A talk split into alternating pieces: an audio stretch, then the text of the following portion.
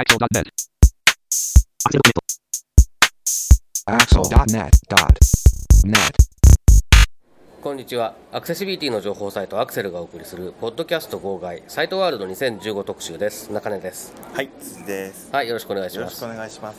えー今回はあー視覚障害者向けの機器、えー IT 系のものも多いんですけれどもその他のものも含めていろいろ販売しされている、えーラビットの土屋さんにインタビューした模様をお送りします、えーでは早速お聞きくださいサイトワールド2015、えーラビットの土屋さんにお話を伺いますよろしくお願いしますよろしくお願いします。えーとまあ、ラビットさん、毎年いろいろと、えーいろんな製品を、えー展示されてますけど、今年は、えーどういったものを出していらっしゃいますか？はい、まあ例年と同じものもありますけれども、今年は一つは Windows 10が搭載されたタブレット。おーはい。それから、えー日常生活用具でいくつか新しいものがございまして、はい。一つは電池チェッカー。はい。これは音と振動で、えーお知らせしてくれるものです。それからお財布型の紙幣識別機。うん。これは1000円、5000円、1万円、まあ、2000円札もですね、はい。識別できる、はい。はい。識別できるとともに加えてパスモやスイカといった電子マネーのカード。うんこちらの残高が確認できるものになっています、あはい、それから振動式の時計、はい。はい、これは音は出ないんですけれども振動のみでうん。現在時刻を確認できるもの、はい。これはあのアラームやタイマーなどの機能もついている、まあ高機能な時計になっています、はい。はい、こういったものを中心に今回はご紹介しています。はいえーまあ、まず、えー、とじゃあパソコン関係から伺いますけれども、はい。えー Windows 10搭載のタブレットということですがこれはあのー、えー、と一緒に展示されているスクリーンリーダーは PC トーカーですか？はい PC トーカー10ですね。あーなるほど、まあ、あの PC トーカー10の Windows 10対応っていうのは、まあ、あの すごく大雑把な質問で申し訳ないんですけどいやいどどんな感じですか？そうですね。あの、まあ、Windows 10になってはい大きく取り上げられているのはそのスタートメニューが復活した、はいはい。ということだと思います。すはい、ところがですねあの高知システム開発さんの場合、まあ、Windows8.1 から、えー継続してマイスタートメニューというあはい。はい、オリジナルのスタートメニューを、まあ、表示するように初期設定ではなっています。はい。はい、ですから Windows 10でも同じように Windows キーを押すとマイスタートメニューが出るんですね、うん。えーただスタートメニューの中にスタート画面はい。スタートメニューという、あのー呼び方ではないんですけれども Windows 10オリジナルの、まあ、マイクロソフトの方でもともと用意したスタートメニュー、ここに入ることができます、うん。もしくはまあ初期設定でマイスタートメニューを使わないという設定にすればオリジナルのメニューが出ます、はい。これはイメージとしてはあの2列縦に2列ですね。はい。左側にソフト関係、そして右側にタイル画面が表示されています、はい。はい、ですから右に行ってしまうと、えーうん。右にもアイコンが並んでいるようなはいはいはいはいはい。そういった構造になっているのでえ結構迷ってしまう、えうん。まあ、そういった意味でゴチさんではマイスタートメニューをうん。初期設定で使うようになっていると。なるほど。いうことになります。はい。でえっとまあえっと PC トーカーに関連した話でいうと確か去年お話を伺った時頃にちょうどその、えー PC トーカーの、えー6点入力の、そうですね。えーこれがまだベータみたいな状態だったようなはい。記憶があるんですが、それが、えっと今年に入ってからですかね、えー正式版に多分なってるんじゃないかとはい、思うんですけども、もう標準搭載されています、はい、こちらの方に関してあのどんな印象をお持ちですか？あの使ってらっしゃる方とか多いような感じなのかとか。そうですね、まあ、ラビットのお客様の中ではええ。まだ少ないんですけれども、はい。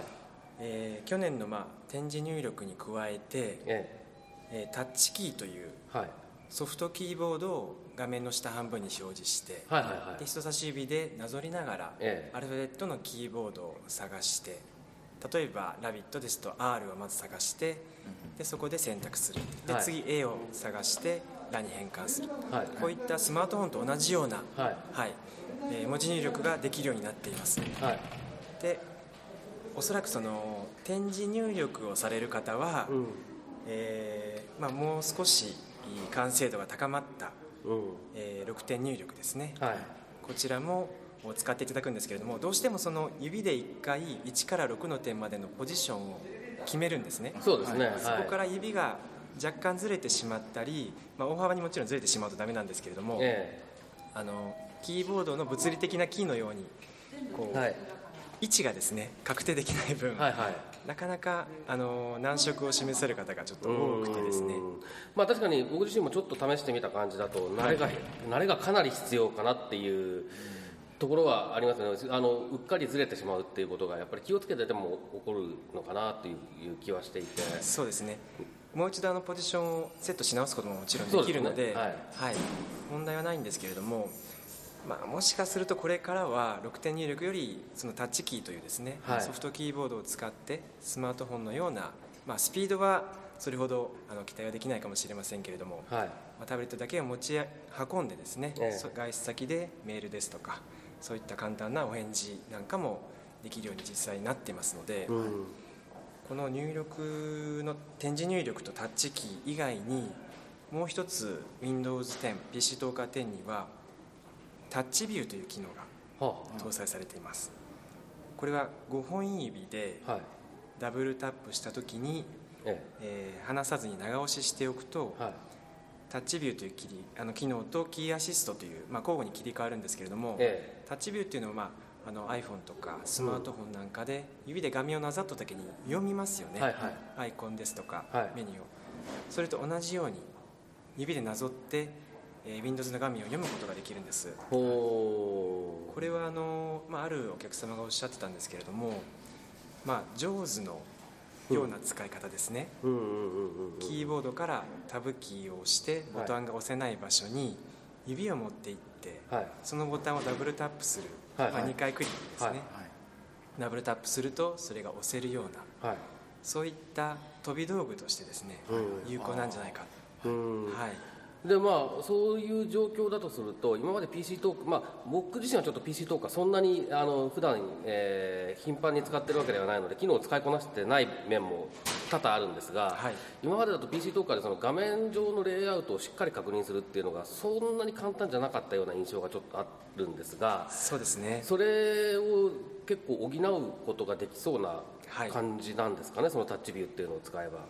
これまではその、例えば弱視の方が PC トーカーのマウスカーソルを読むという設定にして、うん。マウスポインターを画面上に滑らせていくとそのマウスポインターがあったところを読むっていう機能があったんです、はい。えまあ、それを自分の手でマウスポインターがどこにあるかということではなくて自分の手でタブレットの画面のどの辺を触るかっていうえですね、はい直接自分の意思で、ええええええマウスポインターとは関係なく自分の指でこう探探れるっていうのは非常に大きいかなとう思います。んそうですね、やっぱりやっぱりそうするとレイアウトとかも比較的簡単にはい認識できるそうな感じですね。そうですね。あーちょっとそれはあの試してみたい感じがしますね。はい。は PC トーカーってこうさまざまな関連ソフト例えばネットリーダーとかあると思うんですけど、そういったあの関連ソフトもみんなこう Windows 10でも動作するものなんでしょうか？あのマイディック、マイドクター、マイルートが、えー、11月の16日に、えーバージョン2に上がりますあ。まあそれで、えーほぼほぼ Windows 10にすべて対応した形になります。はい。い。じゃあもうそれこそあの新しい OS をインストールしたばっかりの人とかでもその安心して、まあ、あの PC とかでこう作業ができる環境が整うということなんですね。そうですね。比較的早い段階でコーチシステム開発さんも対応していただいたかなとそう思います。ですね。はいまあまあ早かったですよね。はい。うんはい、えーじゃあ、まあ、PC 関係はそんなところで、えーまあ、その後、えーっと日常生活か関連製品ですね、はいえーいくつかご紹介先ほどいただきましたけれども、はいじゃあまず、えーどれからいきましょうか、えーそうですね。それでは電池チェッカーからい。ってみましょうか。はい。ラビットでは、まあ、ヨーロッパのオーストリアからいくつか日常生活用具を輸入して、えー販売しています、はい。まあ、日展さんですとかイオンライトハウス情報情報文化センターさんなんかで、えー取り扱いをいただいてるんですけれども、えーその中の一つに電池チェッカー電池の残り残量を音と振動で教えてくれる機械があります。はい。で大きさは幅が、え3センチ4ミリ。はい。奥行きが11センチ7ミリ。厚みが2センチです。はい。はい。重さは75グラムですね、はい。で、えー単1から単5まで、はい。はい。えー1.5ボルトのものですね、はい。それからニッケル水素はい。充電池、エネループのようなものですね、はい。ちょっとボルトは1.3でしょうか。はい、はい。えー少し下がりますが、えー加えてコイン電池、はい。まあ、ボタン電池なども、えー確認できるようになっています、はい、で振動は3回2回1回、えーそれから反応なしと、ああはい。で3回でも早い3回と遅い3回。はい。早い2回遅い2回。はい。1回といったようにですね、えー微妙に違ってきます。はい。では実際にやってみます。はい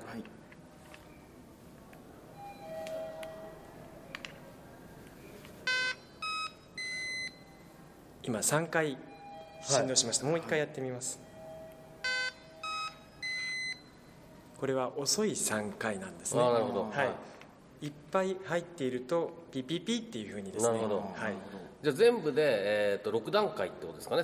反応なしから。そうなんです。えー早いはい。3回まで、早い3回ですと、えー、80%以上あります。ああなるほど。あとは 60%40%20%、まあ、なしと。なしと。はい、あこのようになっています、あいいですね、はい、振動もありますのではい。朦朧の方でもうんうんうん確認ができます、はい、電池チェッカーなかなかあのい時時々販売されてた記憶があるんですけど過去にね,、はい。そうですなかなかないんですよね。我々が使えるものがね。そうなんです、はい、あの未だに僕は結構電池を舐めて確認することが多いんですけれどもちょっとこれ本当にそうそうなんですよ。最近どうも年を取ったのかあんまり感じなくなってきてですね。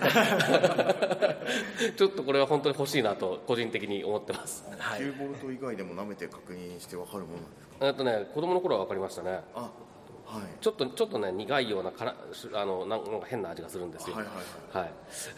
9ボルトは痛いですあれは。痛いですよね。今9ボルトの話が出ましたが、はい。あのーこのウッフィーという電池チェッカーは、はい。9ボルトも確認ができます。おおいいですすごいねあいいですね。ですね。それ1個あれば本当に、えーもう全部大体大体普段使ってるものはいけるっていう感じですかね。そうですね。うん。はいお値段。そうですね。はい、お値段はおいくらでしょうか？9000円と消費税です。9000円と消費税。はい。はい。まあ、若干高めかもしれませんが一生に一度購入していただければそうですね、十分お使いいただけるものなので。そうですね。はい。おすすめです。はい。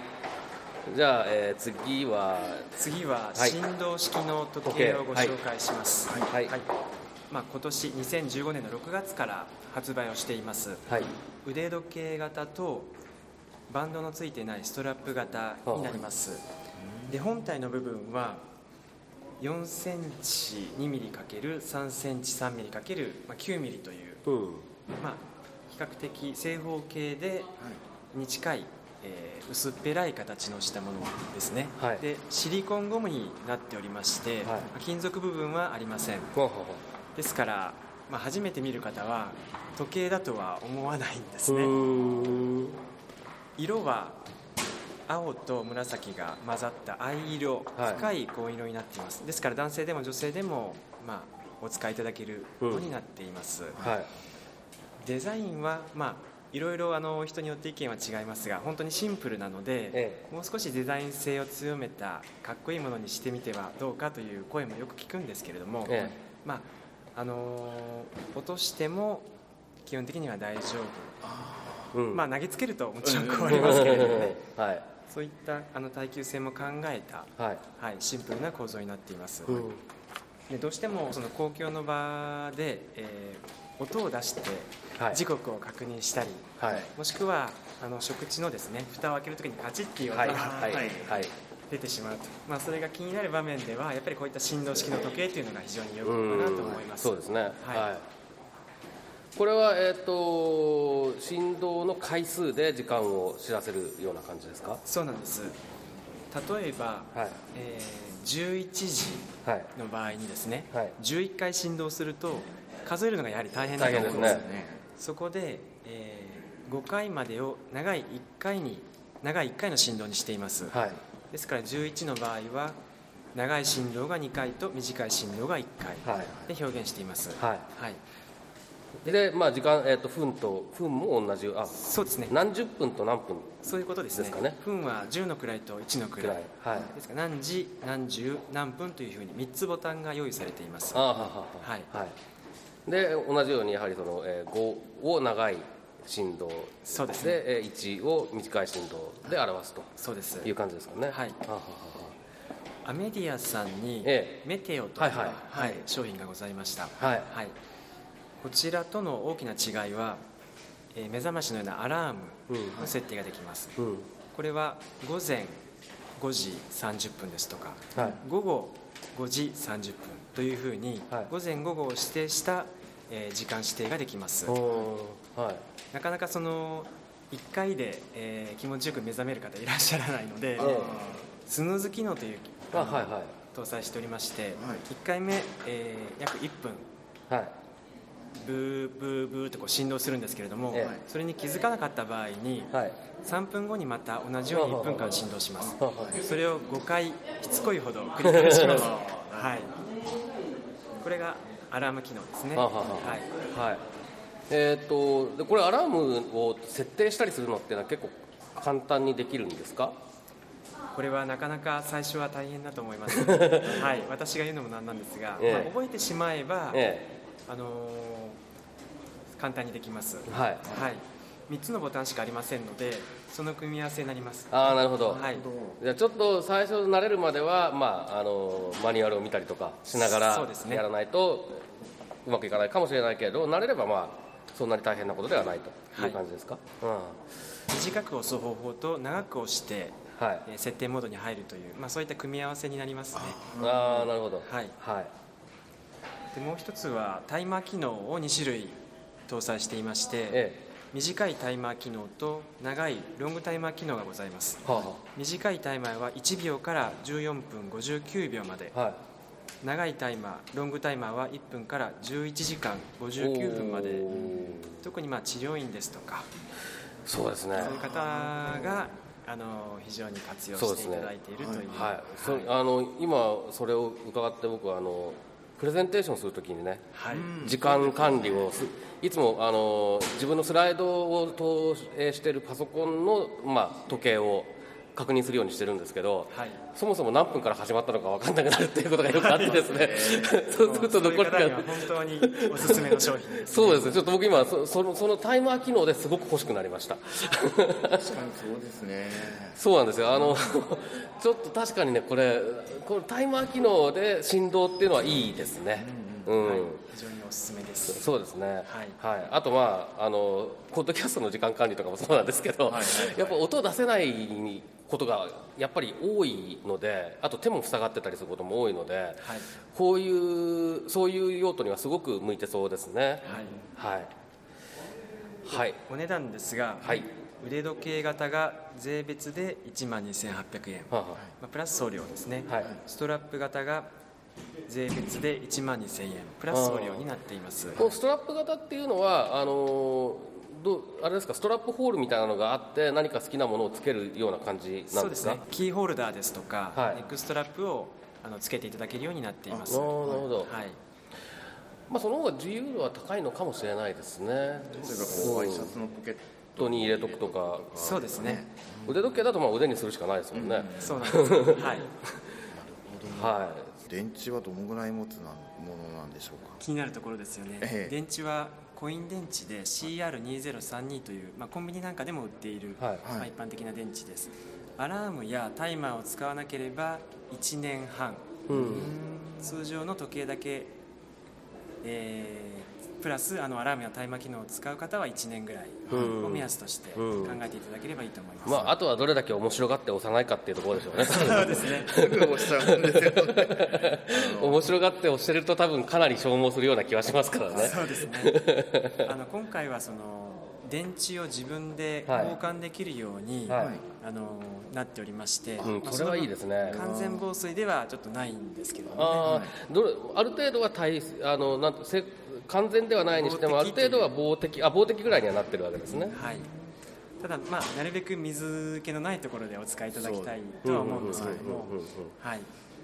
時計の誤差というかそのどのぐらい狂ったりするものなのかっていうのはそうですね。若干はやっぱり狂ってしまうと思います。電波時計ではないので、ん。まあ、その代わり自分で時計を簡単に合わせられるようになっています、うん。はい。確認は短く押していただきましたが、はい。あの何時何時何分というそれぞれのボタンを長押ししますと、はい。最初に長い振動があります、はい。長い振動の後にブッブッブッブッと短い振動があります、はい。例えば5時ですと5回目で手を離していただければああなるほど。はい、設定が自分でできるようになっています。うんはい。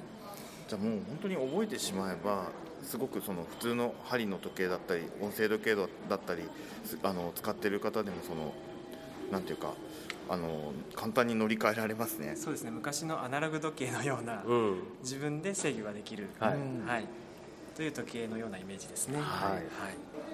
はい、えーで、えーもう一つが、えー、と紙幣識別の、えー装置ですね。そうですね、はい。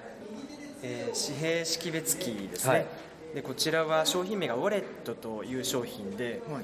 えー開発発売元は株式会社テック IO サービスさんです、あはい。神奈川県の川崎市にある会社です。はい。はい、去年のサイトワードで確か試作品を出されてたような記憶がうっすらとありますね、はい。そうなんです、はい去年もあの試作機が出ておりましてでもうほぼほぼ最終段階のはい。製品と同じ、えー形になっておりまして、はい。はい、昨日も実際に同じ製品と同じものを体験いただけるようになっています、はい。で1000円5000円1万円それから2000円ですね、はい。はい。そして、えー残高が確認できる、まあ、カードははい。JR 北海道の北か。はい。それから、えー東海のトイカとか、はい。はい、名古屋のマナカですとか、はい。イコカ、はい。えーそういった JR 系のおものをはじめ、えーエディはい。イオンのワオンですね、はい。あとナナコはい。といったものが、えー確認できるようになっています、まあ、パスもスイカももちろん大丈夫ですね、はい。では実際に音を出してみましょうはいお願いします。はい。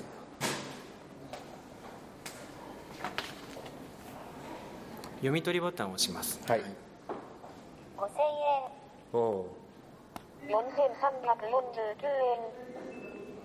もう一度やってみますね、はい。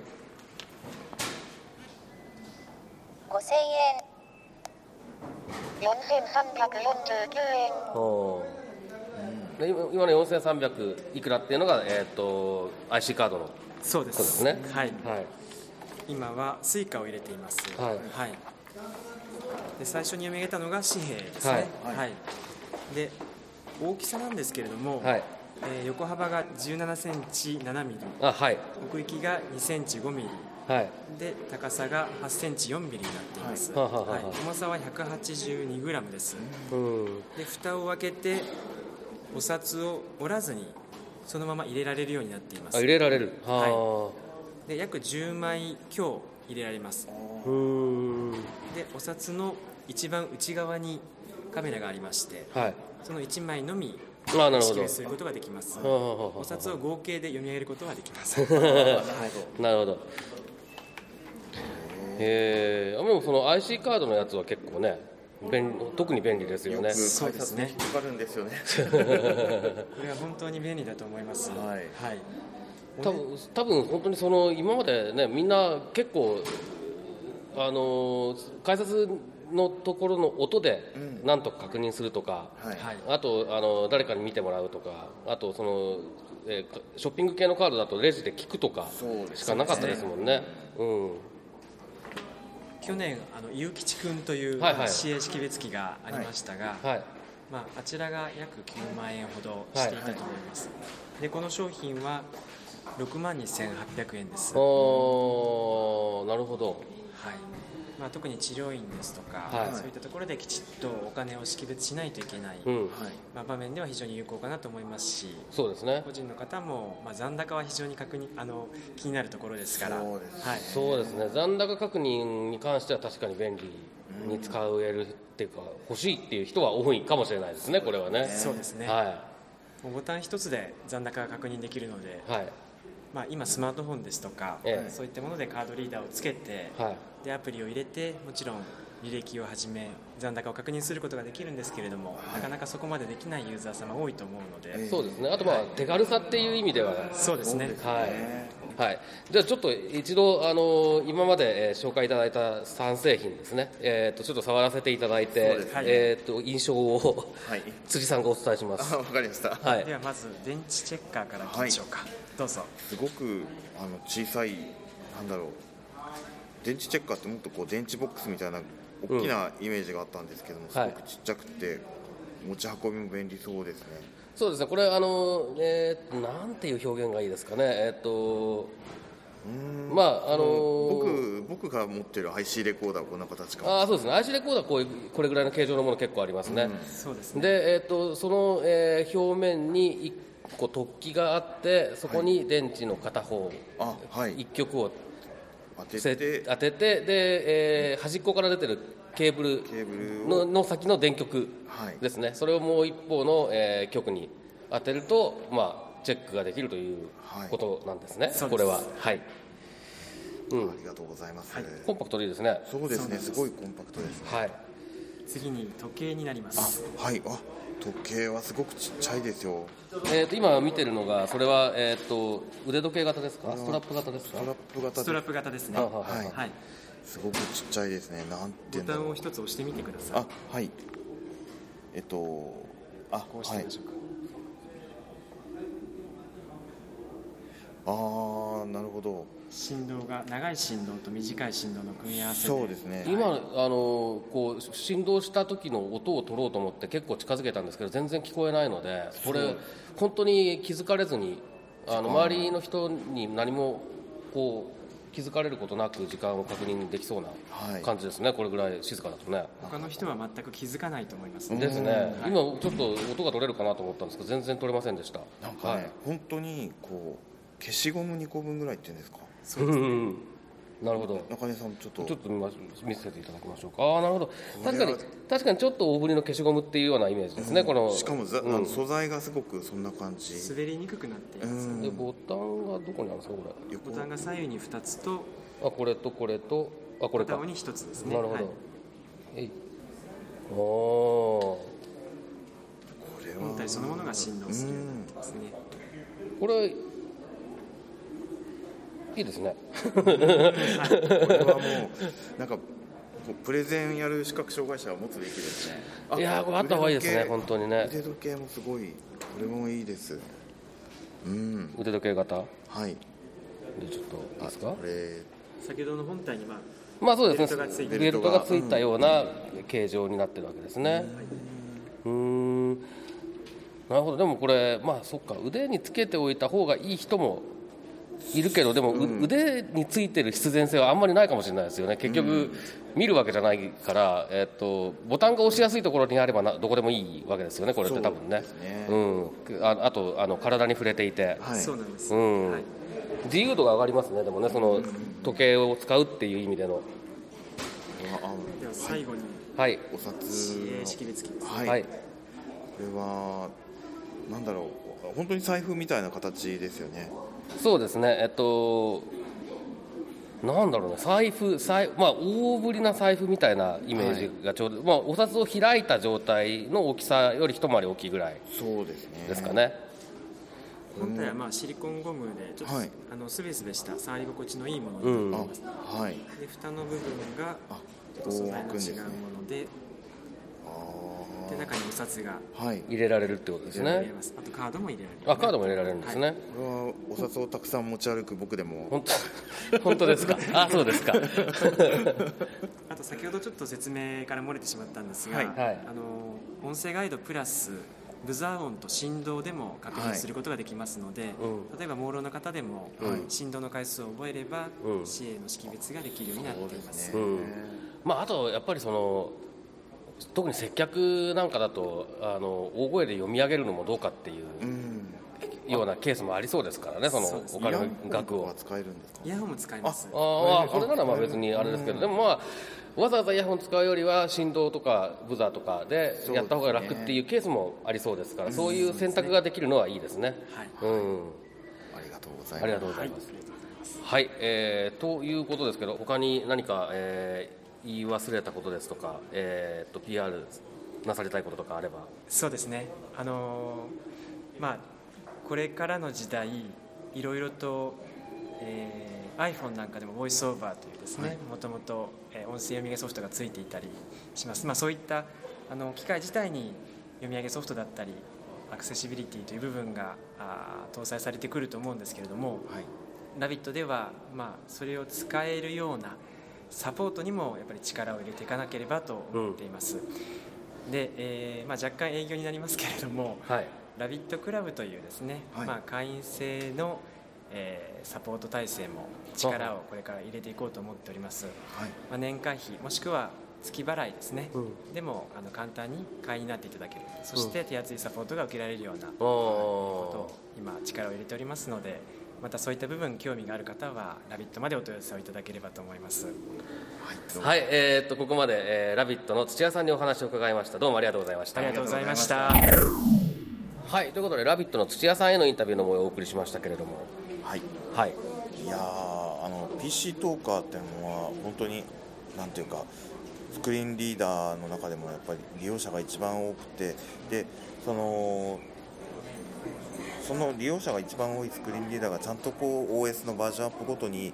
あの素早く新しい OS に対応してくれてるっていうのはまずあの素晴らしいなと思いました。うん、まあそうですね。そあのあの PC とかが対応しなくなるとそれはちょっと一大事なんでね。そうですね。はい、であとまああのタッチビューモードですか、えーこれは確かにあの今までとは違った形で PC とかを使えるのかなという、えー印象があって情報の取り方がね変わりますよね。そうですね。これちょっと試してみたいなと思いましたね。はい。はい。えーその他日常生活用具系いくつか見せていただきましたけど、そうですね。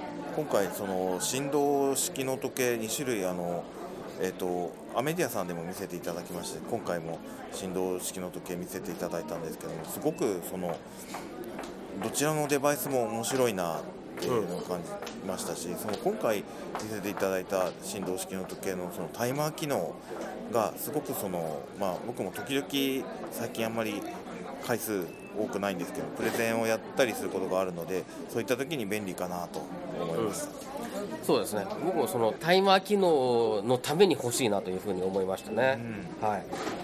まあ、あと電池チェッカーはねちょっとねずーっとこういうあの IC レコーダーとか結構頻繁に使う生活をしてるのでそうですよ、あのー本当にね毎回不安になるんですよね、なのでちゃんとチェックできるといいなというのはいつも思っているのでちょっとお値段張るっていう印象はなきにしもあらずですけれども確かに一度買ってしまえばもうずっと使えますから、そうですね、うん、あれはちょっと買ってもいいかなというふうに正直思いましたね。はい、あとは、えっと紙幣を識別できる、まあ、お財布のようなあの形をしたデバイスですね、えっとはい。情報の伝達手段が音声だけじゃない、うん。ブザーとか振動でもその情報が伝え情報を伝えてくれるっていうのはそのなんていうか利用者を限定しないっていう意味でもいいなと思います。そうですね、まあ、利用者、利用シーンを限定しないということですね。はい。あとはもう本当にこう紙幣の識別とあとは IC カードの残高をチェックできるっていうところが、はい。まああのーすごくその毎回改札でかあの機械に捕まえられちゃう僕としては あのぜひあの日常生活の中で使ってみたいなと感じましたね。まあ、あの手軽ですよね、やっぱりあれは手軽ですね。確かにあのフェリカあに対応している Android の携帯とかうん。を持ってればあのアプリを入れれば対応できるんですけれども、はい。まあやっぱりあのアプリ起動してとかっていうことをやるよりもあれにちょっとかざして1個ボタンを押せばそれで済むっていうのはそうですね。あの手軽さにはなかなか勝てないかなと思いましたね。はいということで今回は「ラビット!」の土屋さんへのインタビューの模様をお送りしましたサイトワールド2015特集また次回ですさよならこのポッドキャストへの皆さんからのご意見ご感想を Twitter、Facebook、サイト上のコメント欄そしてメールで受け付けていますメールアドレスは feedback.axel.net feedback.axel.net ですなお、いただいたコメントなどを、ポッドキャストの中でご紹介する場合があります。それではまた次回。